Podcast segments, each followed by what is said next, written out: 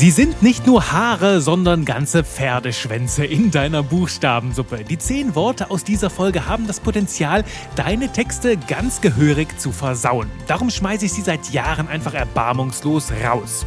Heute holen wir sie für kurze Zeit raus aus dem Mülleimer und schauen uns an, was sie so eklig macht.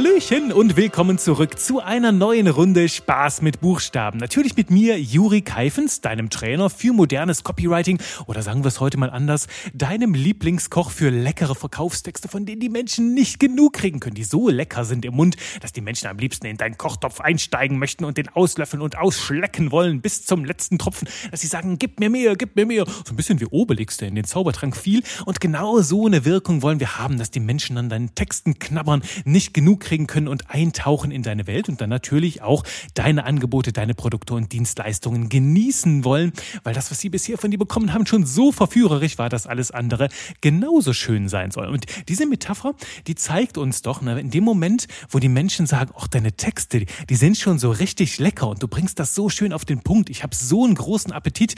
Ich habe so, ja, wie heißt das richtige Wort? So einen großen, so viel Wasser im Mund, dass ich das gar nicht abwarten kann, auch deine Angebote Angebote zu testen. Denn du weißt ja, wir Menschen, wir folgern immer von der Sprache, die die Menschen nutzen, auch auf die Qualität des Angebots. Also wenn du dich jetzt so total piefig, langweilig, stock mäßig ausdrückst, dann werden die Menschen denken, boah, der hat bestimmt auch so langweilige Angebote, das wird nichts mit uns. Also das ist wichtig, dass die Menschen halt an deinen Texten schon schmecken können, wie lecker dann auch dein Angebot wird. Dann kann der Funke überspringen. Und heute, damit hier in dieser super leckeren Suppe in deinem Buchstaben Buchstaben Zaubertrank, damit der auch gut mundet und dass da kein Haar drin ist. Das wollen wir heute sicherstellen, indem wir uns zehn Worte anschauen, die die Suppe ganz schön versalzen können. Diese Worte sind natürlich an sich weder gut noch schlecht, doch der Einsatz macht den Unterschied. Und diese zehn Worte, die habe ich die letzten Wochen und Monate immer mal wieder gesammelt. Du weißt ja, ich habe hier so phänomenal gigantische Dateien mit Stoff für 500 bis 1000 Podcast-Folgen. Und manchmal, das ist, die reifen so ran wie so kleine Früchte möchte. Und ich ergänze hier mal was, füge da was hinzu. Und hier sind jetzt zehn No-Go-Worte draus geworden. Und ja, die sind jetzt erntereif hier. Diese Folge ist erntereif, darum bekommst du sie jetzt hier serviert. Die zehn No-Go-Worte, die deine Texte versauen. Wort Nummer eins. Das ist das Verb versuchen. Und dabei fällt mir immer direkt dieser eine Satz aus Matrix ein, also aus dem allerersten Teil der mittlerweile Quadrologie oder wie man das nennt. Der letzte Teil war gar nicht sehenswert. Ich wäre fast mitten im Kino abgehauen. Aber das ist eine andere Geschichte. Der erste Matrix-Teil ist sehr cool, weil sehr philosophisch. Da steckt sehr viel Tiefgründiges drin. Und irgendwann sagt der Morpheus zum Neo, also der Lehrer zum damaligen Schüler, das dreht sich irgendwann später um, sagt er, hör auf es zu versuchen, mach es. Und das bringt das Dilemma mit dem Wort versuchen schon auf den Punkt. Denn ich habe dir eben gesagt, kein Wort an sich ist weder gut noch schlecht. Wichtig ist, dass du weißt, was dieses Wort mit sich bringt, damit du für dich entscheiden kannst, will ich das jetzt einsetzen?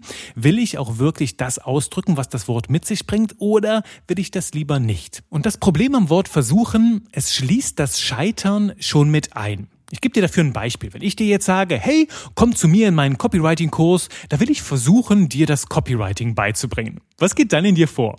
Wahrscheinlich nicht sehr viel, weil du dir denkst, aha, okay, es ist jetzt nicht unbedingt sehr selbstbewusst, Jure. Also mal ehrlich, ähm, naja, nur versuchen, ich will das schon richtig lernen. Und dieser Gedanke des Scheiterns, der klebt halt am Wort versuchen schon mit dran, denn beides gibt es nur im Doppelpack. Darum frag dich, willst du diesen Gedanken wirklich dabei haben?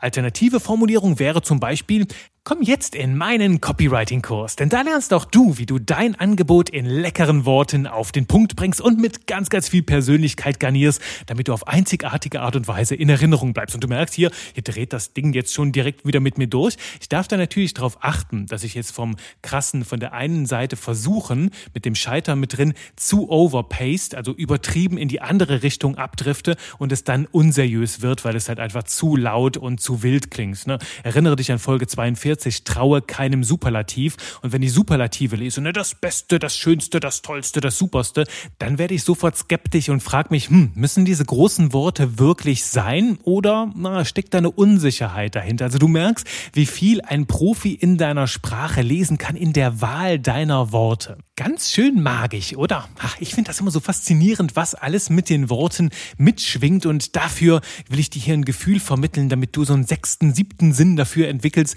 was an den Worten noch dran klebt und noch genauer bestimmen kannst, ne, was soll in deine Texte rein und was willst du auf jeden Fall draußen haben. Und ich gucke hier gerade auf die Uhr und merke, dass ich das vielleicht etwas optimistisch eingeschätzt habe. Hier zehn Worte in 20 Minuten.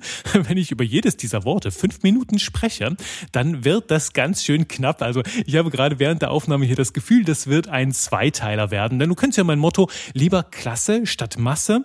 Und ähm, ich mir auf jeden Fall hier auf jedes Wort mit dir in der Tiefe eingehen. Also lass uns kurz rekapitulieren.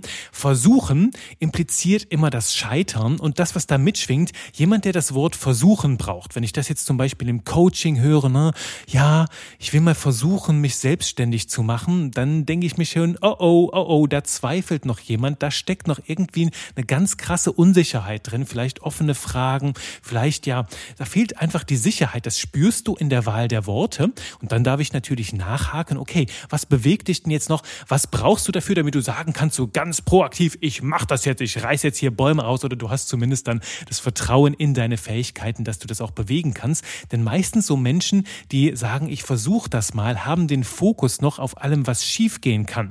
Aber Leute, die sagen, ich gehe jetzt hin und mache das, die haben den Fokus ganz klar auf dem Ziel, auf dem Endergebnis, auf der Lösung und das vermittelt ein ganz, ganz anderes Gefühl. Und das ist mir super wichtig, dass du dieses Gefühl für dich verinnerlichst. Schau da gerne auch mal auf deine Sprache, denn das ist auch bei mir, bei mir Juri selbst der Bullshit-Detektor, denn es ist nicht so, dass ich das Wort versuchen niemals verwende, sondern ich bekomme das dann zurückgespiegelt von meinen Coaches und Mentoren. Hab ja auch ganz viele Freunde im Bekanntenkreis, die Mentaltrainer sind und sich damit beschäftigen. Also denen entgeht es nicht und mir entgeht es natürlich selbst nicht, weil ich höre mich ja auch reden. Und wenn ich selbst merke, ich benutze das Wort versuchen, dann frage ich mich, okay, Juri, was stimmt hier nicht? Wo hast du noch eine offene Frage?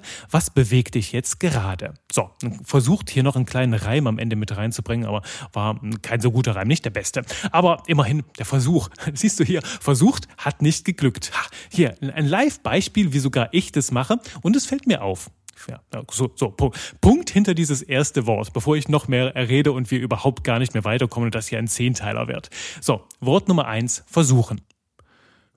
Wobei, äh, sorry, ich muss noch einmal zurück zu diesem Wort, denn hier steht gerade auf meinem Zettel experimentieren in Klammern Folge 17. Das ist ein wichtiger Impuls, den will ich noch mit dir teilen, denn ich ersetze das Wort versuchen im Alltag durch experimentieren. Also wenn es darum geht, einen Text zu schreiben, heißt es nicht, ich versuche jetzt mal einen Text zu schreiben, sondern es heißt, ich experimentiere jetzt mit Worten und Buchstaben. Und das Schöne ist, wenn ich dieses Wort benutze, darum liebe ich das Experimentieren so sehr, da gibt es keine Fehler, sondern es gibt einfach nur Ergebnisse. Und problematisch wird es erst dann, wenn ich immer wieder das gleiche Experiment mache und hoffe, dass es irgendwann anders ausgeht. Das ist natürlich doof. Das kann ja ganz schön an deinen Nerven zehren. Darum ne, experimentiere in locker leichter Umgebung, denn das tut es bei mir. Wenn ich mir jetzt sage, ha, ich habe so ein Thema, da habe ich ziemlich viel Druck auf dem Kessel und ich weiß nicht, wie ich da rangehen soll, dann setze ich mich einfach mal hin und experimentiere ganz entspannt eine Stunde mit Worten, mit Gedanken, mit Buchstaben und schau mal, was dabei rauskommt. Und am Ende ist es meistens so, dass sich der ganze Druck auflöst, ich mit sehr viel mehr Entspannung rangehe und dann natürlich wunderbare Ergebnisse beim Texten rauskommen.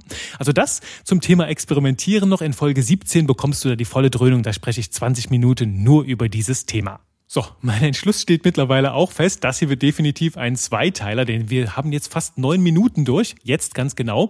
Und ähm, wir haben erst eins von zehn Worten geschafft. Naja, liegt bei mir. Ne? Ich war ein bisschen zu optimistisch hier beim Zeitmanagement. Darum gibt es jetzt noch vier weitere Worte unter die anderen fünf leckeren Worte, äh, beziehungsweise ekligen Worte in der nächsten Folge. Wort Nummer zwei, wirklich. Ja, Wirklich. Es ist das Wort wirklich. Es ist wirklich das Wort wirklich. Also das Wort wirklich, dazu eine kleine Anekdote. Ich habe vor ein paar Jahren mal einen Kurs belegt. Da, ich will jetzt hier niemanden, niemanden ähm, vorführen oder so. Es war ein Online-Kurs von einer, von einer sehr netten Dame, die sehr viel Begeisterung für das Thema mitbrachte, die aber in jedem zweiten Satz das Wort wirklich mit reinbrachte. Und dann sagte sie so, das hier ist wirklich wichtig, ne? Und dann zwei Sätze später, und das hier ist wirklich, wirklich wichtig. Und drei Sätze später, es ist wirklich wichtig, dass du das verstehst. Und das hier ein wirklich wichtiger Punkt. Irgendwann dachte ich mir, hm, ist das hier wirklich, wirklich wichtig?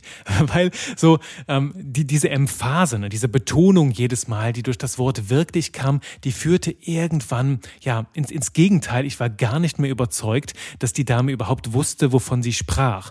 Also je mehr sie versuchte, das zu untermauern, desto unglaubwürdiger wurde das und desto mehr fing ich an zu zweifeln. Und vielleicht kennst du das auch so, zumindest spricht da jetzt so meine 35-jährige Lebenserfahrung, wenn Menschen etwas zu sehr betonen und und zu sehr darauf rumreiten, dann ist es manchmal halt ist genau das Gegenteil der Fall, will ich aber jetzt nicht allen unterstellen, dann habe ich eher den Eindruck, dass die Menschen ein Thema damit haben. Und wenn jetzt zum Beispiel Leute sagen, du kannst mir vertrauen, ich bin hier auf jeden Fall hochkompetent, ja, ich weiß wirklich, wovon ich rede, möchten die meisten Menschen damit einen Zweifel verstecken.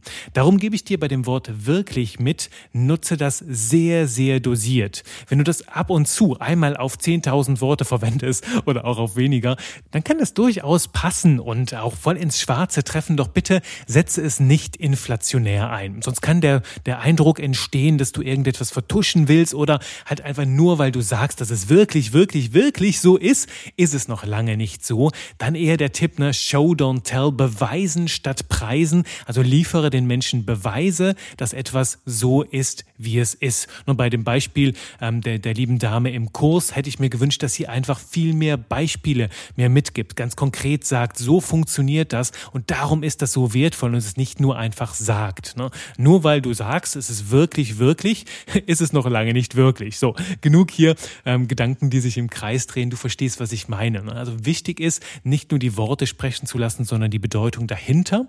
Und wenn wir es mit Skepsis zu tun haben bei der Zielgruppe, hilft das Wort wirklich nicht weiter. Und wenn wir es zu viel übertreiben, geht es sogar nach hinten los. Nun frage gerade an mich selbst, Juri, kann man es eigentlich zu viel übertreiben? Das ist ja irgendwie semantisch doppeldeutig. Jetzt hier haben wir zweimal die gleiche Idee in drei verschiedenen Worten. Also lassen wir es bei übertreiben. Siehst du, so denkt das Texterhirn, so darf auch dein Textgeniehirn denken. Wenn wir mehrere Worte haben, das gleiche sagen, dann schmeißen wir alles raus, damit nur noch diese eine Bedeutung da bleibt und damit wir keine überflüssigen Worte im Text haben. Hier, Live-Texting hier in meinem Hirn. Und ich freue mich, dass du mit dabei bist und mit reinschauen darfst. So, das war Wort Nummer zwei, wirklich. Wort Nummer drei, irgendwie. Kennst du das Wort irgendwie? Und fällt es dir manchmal auch irgendwie auf, dass wir beim Sprechen irgendwie das Wort irgendwie irgendwie immer häufiger mit einbringen, weil wir nicht genau wissen, was wir sagen wollen und darum halt einfach irgendwie sagen? Also das Wort irgendwie sagen wir irgendwie dann immer, wenn wir irgendwie nicht wissen, was wir gerade sagen wollen. Okay, ich höre auf damit. Irgendwie Du weißt schon jetzt, warum das hier am Pranger steht, warum das hier auf dem Schneidebrett auf dem Küchentisch sitzt, kurz bevor es in den Mülleimer fliegt. Denn das Wort, zugegeben, das kommt mir auch immer wieder beim Sprechen mit rein, wirst du bestimmt bei der ein oder anderen Podcast-Folge hier hören, wenn ich live denke.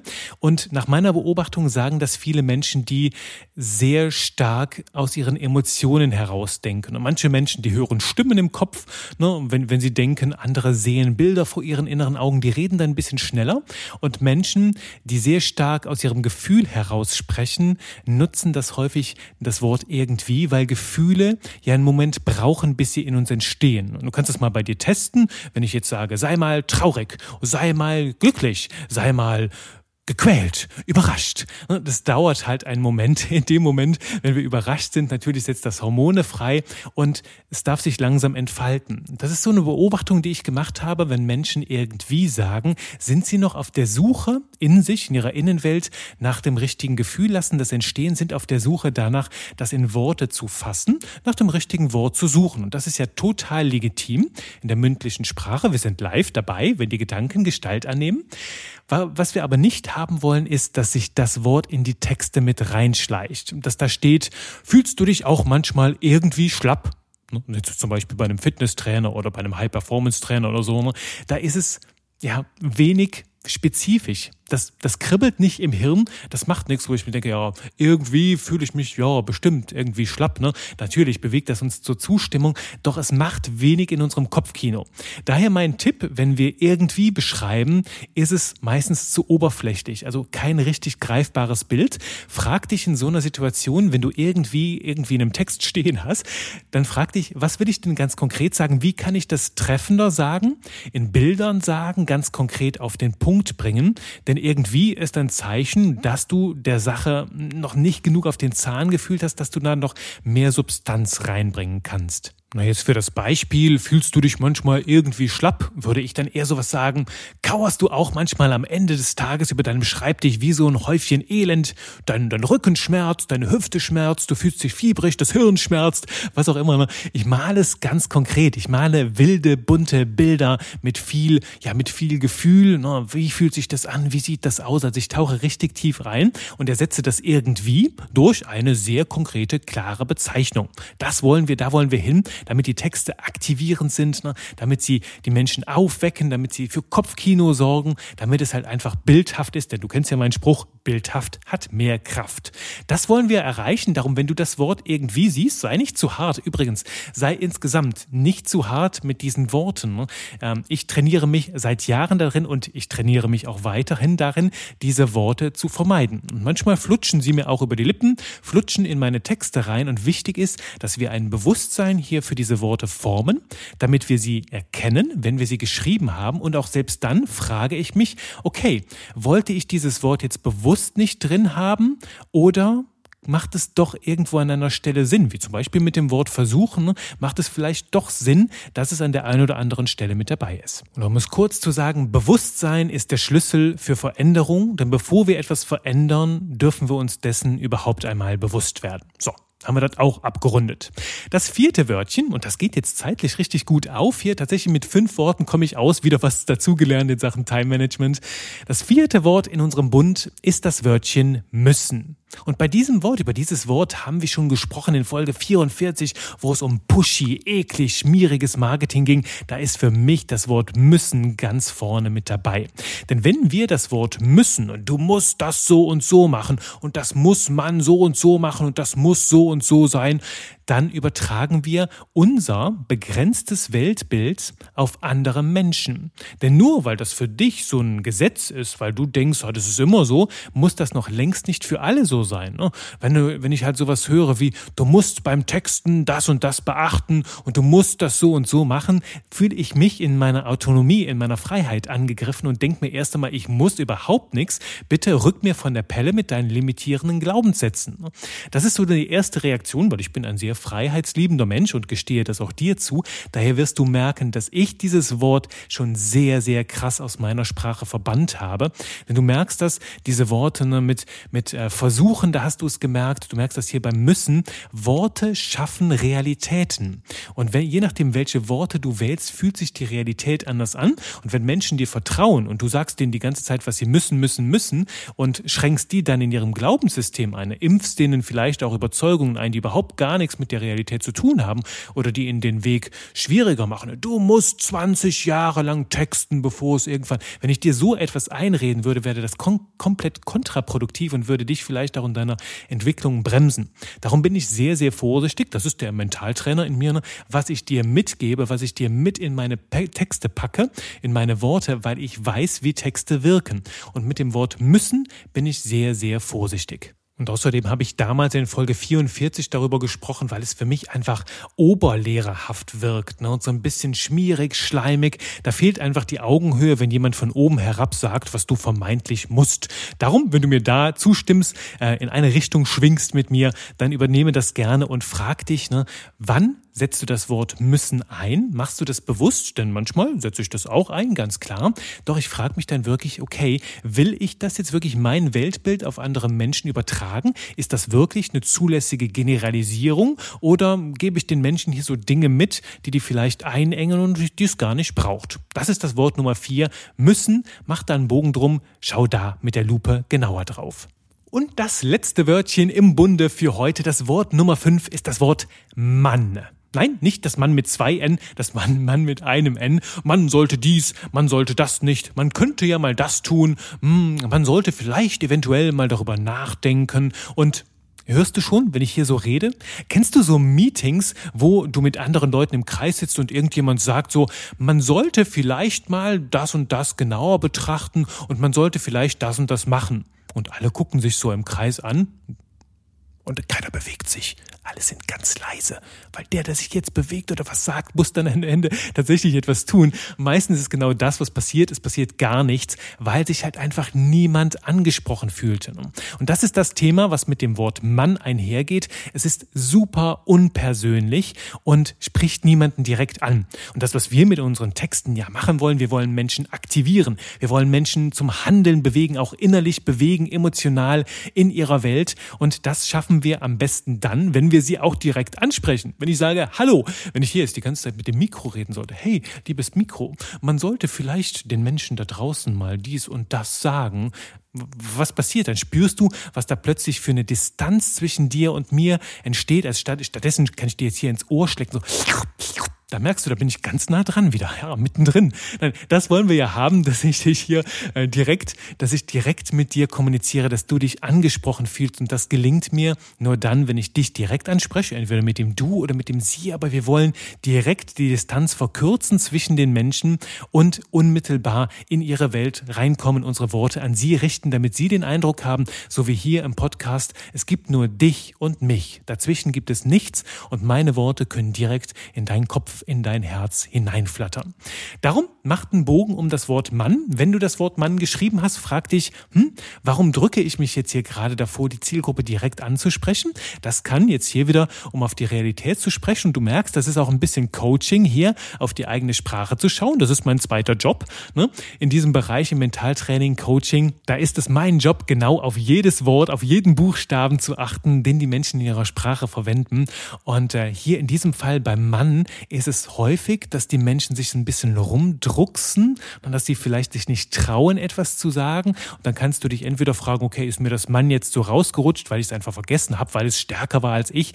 Oder habe ich irgendwo ein Thema? Will ich etwas nicht direkt ansprechen? Habe ich noch eine innere Unsicherheit? Denn auch das kann in diesem Wort mitschwingen. Frag dich, ne, will ich das wirklich so sagen? Was steckt dahinter? Habe ich vielleicht selbst noch offene Fragen? Und wenn du das geklärt hast, gelingt es dir in der Regel viel leichter, die Sachen halt auch mit viel Kraft, Selbstbewusstsein auf den Punkt zu bringen. Und da sind wir wieder beim Anfang dieses Podcasts, denn dieses Selbstbewusstsein spüren letzten Endes auch die Menschen in Bezug auf dein Angebot, auf dein Produkt, auf deine Dienstleistung. Darum nutze starke Verben, starke Worte, starke, direkte, bildhafte Ansprache, um möglichst viel bei den Menschen zu bewegen. So, wir bewegen in der nächsten Woche, in der nächsten Folge wieder jede Menge mit dem zweiten Teil. Dann kommen noch fünf andere Worte. Vielleicht fällt mir bis dahin noch ein sechstes äh, No-Go-Wort an. Dann haben wir in, insgesamt elf. Ich freue mich dann schon auf die nächste Runde Spaß mit Buchstaben bei dir. Wenn dir andere Worte einfallen, wo du sagst, ach Juri, lass uns die mal genauer unter die Lupe nehmen, dann schreib sie mir gerne in einer kleinen Mail an hallo@textedieverkaufen.de